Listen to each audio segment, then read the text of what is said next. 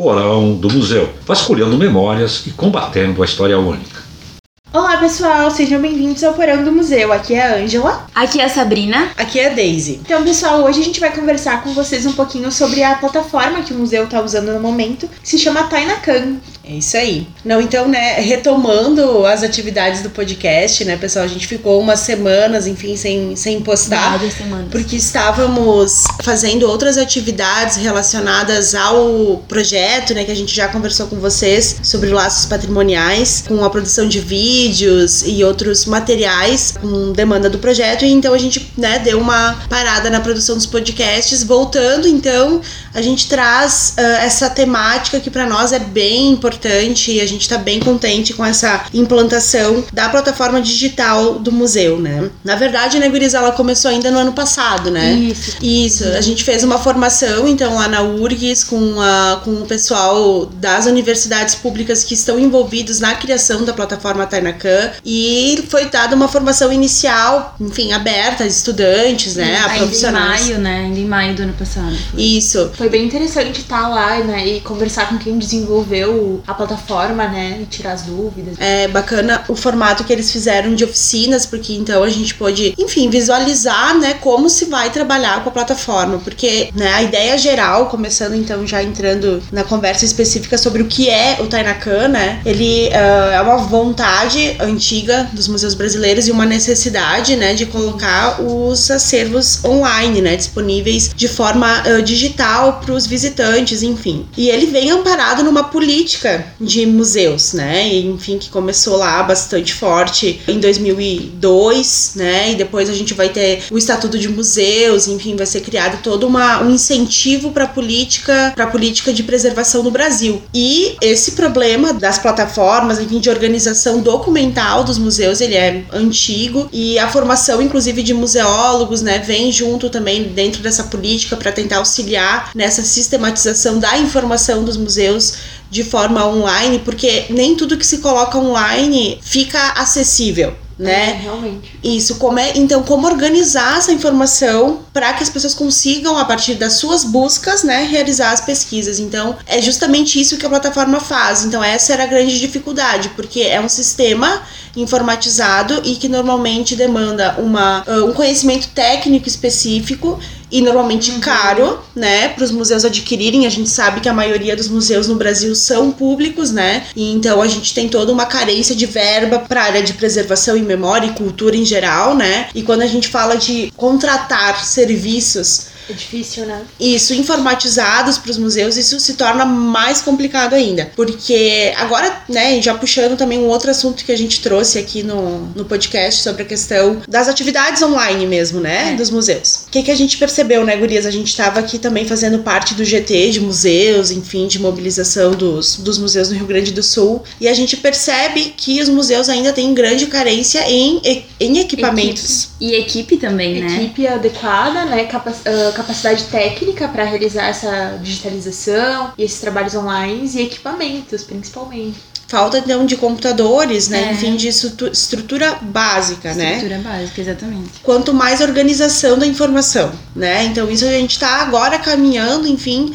E, o- e o bacana é que acontece, né, nesse momento que a gente está vivendo, a gente consegue ter acesso a um grande número de ferramentas de comunicação, né? A gente tem as Uhum. redes sociais, enfim, tem várias, ah, vários aplicativos que nos auxiliam a conversar. As dificuldades ainda existem, né? Primeiro, assim, a questão como a gente falou, pessoal, equipamento nos museus e principalmente acesso à internet, né? Então, quando a gente vai falar também, é importante, ah, a gente sempre tem esse horizonte, né? Ok, a gente tá Começou lá a política de incentivo de, de, de política de memória, de preservação, de uma política organizada de museus, ok. Começou a se incentivar uma formação técnica dentro dos museus, com a presença de museólogos, arquivistas, bibliotecários, historiadores, arqueólogos, arquitetos, dentro das instituições, começou a se pautar isso de forma mais séria, né, digamos assim, com a criação da lei. E agora a gente tá chegando no momento em que a gente tem que se questionar até onde e, e a quem chega essa informação tecnológica, né? Essa, essa informatização. Nem todo mundo tem acesso à internet, né? E o que que acontece? O Tenacan, ele é, ele é genial porque ele auxilia justamente nisso. Ele traz essa possibilidade, então, dos museus que não têm recursos terem a possibilidade de ter uma, uma plataforma digital online. Uhum.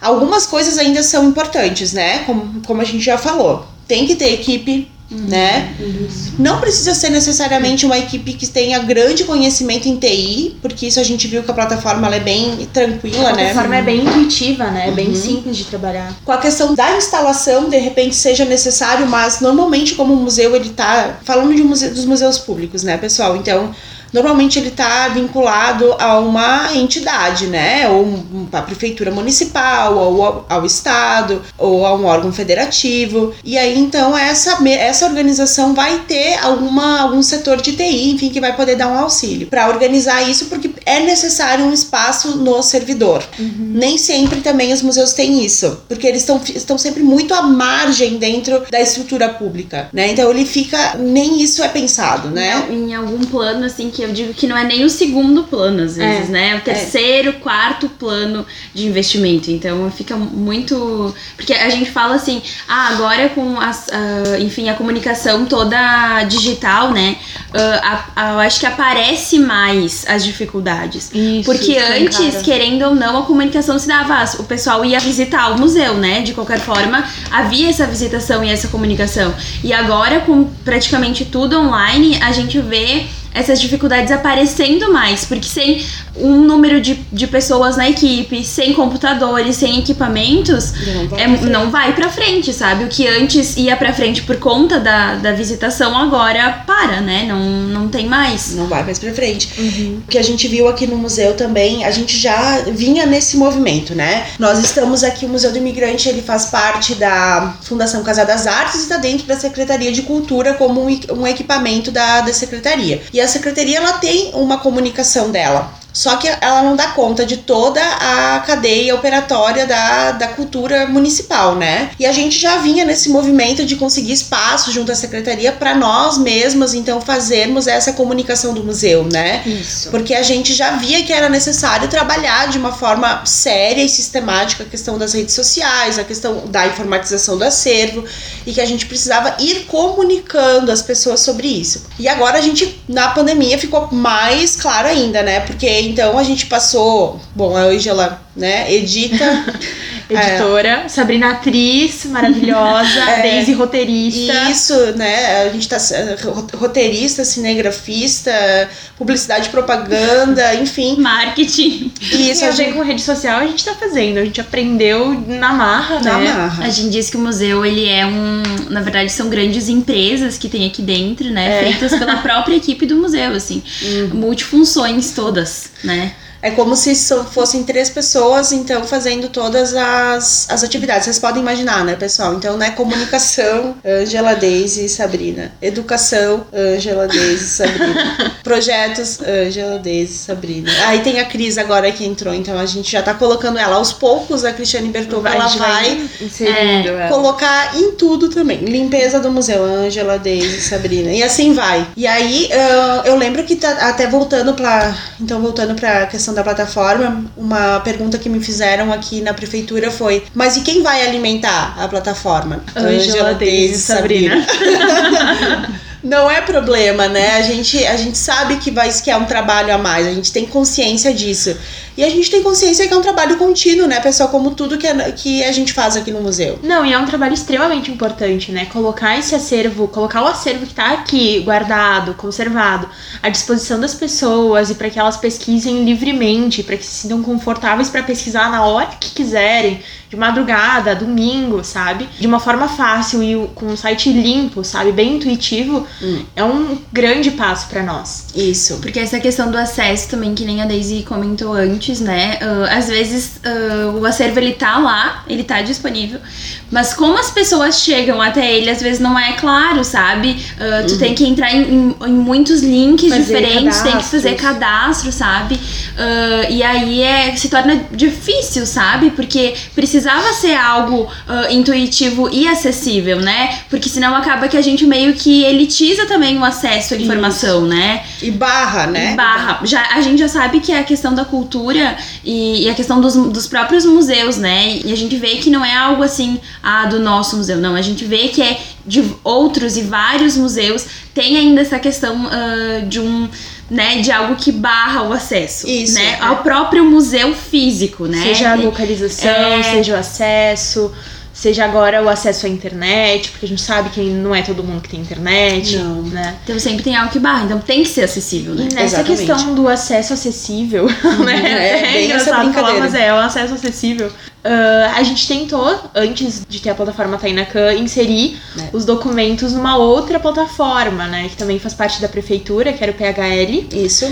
Só que é uma plataforma para bibliotecas, né? Uhum. Então não funciona exatamente. A gente estava meio que adaptando para conseguir inserir os documentos lá. E eu nem sei se ia conseguir funcionar para os objetos, provavelmente não. Ia, né? ia ficar bem deficitário na questão da busca, principalmente. E era um programa que não era tão fácil de trabalhar quanto a plataforma a plataforma Tainacan é. Bom, então, pra gente resumir e entender bem essa questão do Tainacan, o que, que é o Tainacan?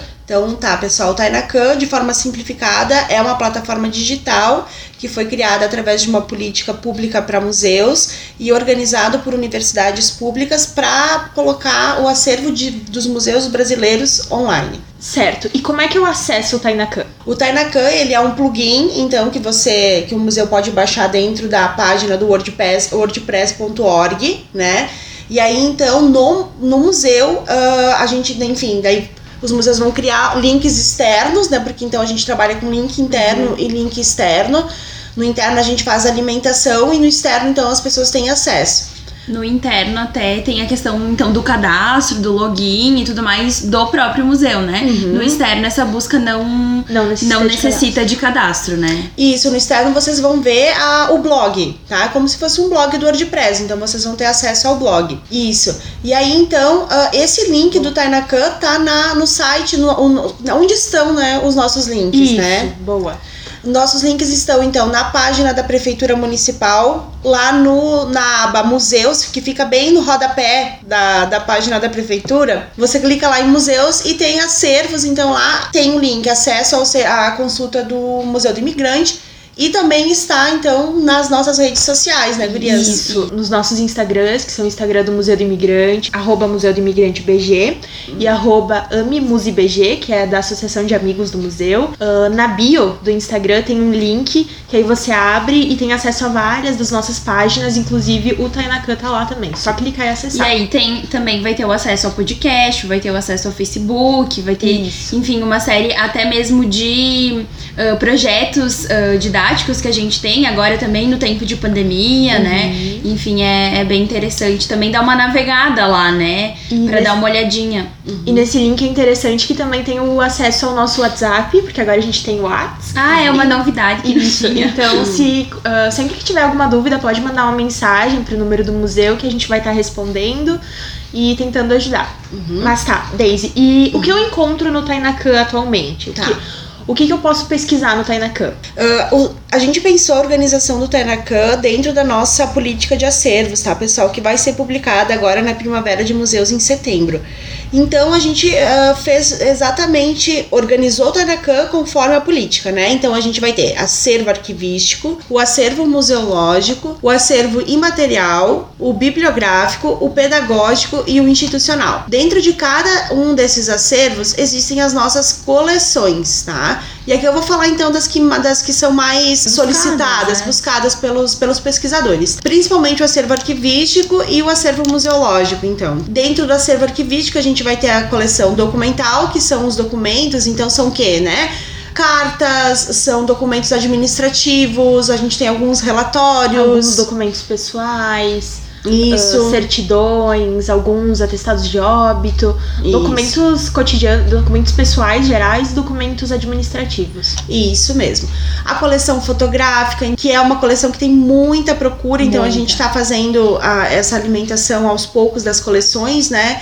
Então, o acervo fotográfico a gente ainda não dividiu as subcoleções, mas lá você pode já pesquisar, porque nós colocamos os filtros por período, por nome de fotógrafo, por local, enfim, a gente já tem essa busca. E, e também é interessante falar, né, que dentro dos nossos acervos, uh, e é algo que a gente vê e que uh, gostaríamos também de melhorar, né, a questão das informações Isso. sobre, por exemplo, o acervo fotográfico, tem fotos que a gente não faz ideia quem esteja na foto, uhum. quem fotografou, quando que foi, sabe? Isso também dificulta até uh, o nosso trabalho, uhum. assim, porque talvez tenha fotos que poderia ajudar pesquisadores e que acabam não ajudando porque não tem essas informações, né? Então, também é um trabalho que quando agora vem chegando os novos acervos por doações, né, a gente tá buscando também coletar o maior, maior número de informações possíveis, né, sobre, sobre esse acervo, porque que é uma coisa que falta, né? É, está se tendo um cuidado diferente, né? Agora que a gente já que se entende melhor é. que é necessário, né? E que a gente tem a presença da museóloga para cuidar dessa,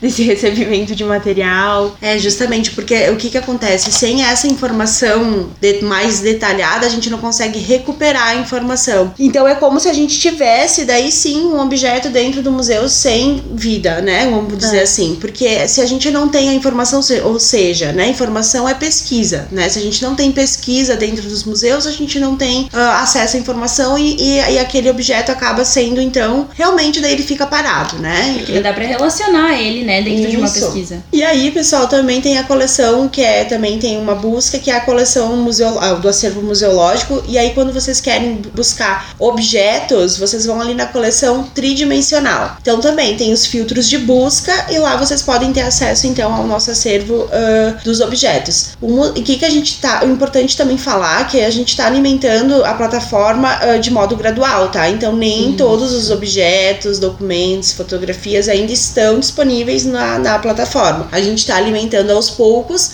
e sempre, né, pessoal, a solicitação de pesquisa para o museu pode ser feita, né, então agora, através do nosso link do Tainacan, mas o nosso e-mail, né, museu do imigrante, arroba Bento Goncalves, Gonçalves sem cedilha.rs.gov.br, solicitações de pesquisas podem ser encaminhadas uh, por e-mail e a gente sempre responde às solicitações. Certo, e se eu achar alguma coisa interessante no Tainacan e quiser usar no meu trabalho acadêmico, na minha pesquisa, Uh, eu tenho que avisar que eu vou usar, eu tenho que pagar alguma coisa, o que eu tenho que fazer? Ah, isso é bem importante, pessoal. Assim, não tem. A, as informações são gratuitas, tá? Vocês têm acesso a elas de forma gratuita, podem utilizar nos, em seus trabalhos e a gente sempre solicita, então é obrigatória, tá, pessoal?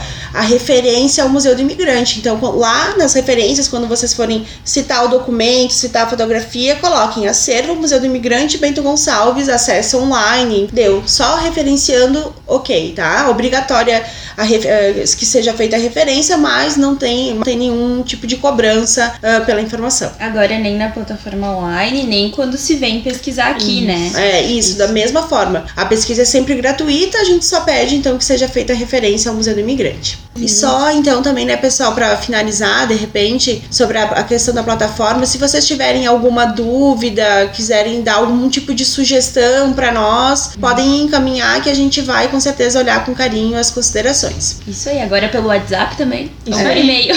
Isso. Ou liga. Então, pessoal, acho que era isso por hoje. A gente se despede por aqui. Agora os podcasts voltam a ser quinzenais. Pois é, é a Daisy comentou nessa né, questão que a gente ficou um tempo fora. Nós falhamos. A gente uhum. tava com. A gente tá com um projeto, né, que a gente já falou, o Laços, e aí ele tá demandando muito tempo, porque ele também tá sendo feito todo online, né? Pela Ângela, pela Daisy, pela Sabrina e pela Cristiane. então, uh, demandava tempo a questão de vídeos, fora as rotinas administrativas que a gente tem normalmente. E as rotinas com, de cuidado com o acervo é, também. Né? Enfim, é. Aí uh, a gente acabou que, enfim, foi a teve o período de pandemia, teve a questão do isolamento, teve férias, né? Uhum. Então a equipe também já tá reduzida, esteve um pouco menos reduzida em alguns períodos. Então também isso dificulta, né? Mas agora ah, a ideia é que, é que voltamos com a nossa periodicidade. Isso aí. Então tá, pessoal. ah, comentem, deixem suas dúvidas aí. Qualquer coisa, chama no zap. manda um e-mail ou então manda uma mensagem pelo Instagram. Ah, não esqueçam de curtir nossas páginas. Nós temos um monte de páginas, vão estar descritas aqui embaixo. E até o próximo. Tchau! Tchau, tchau, gente! Tchau, pessoal. Até o próximo.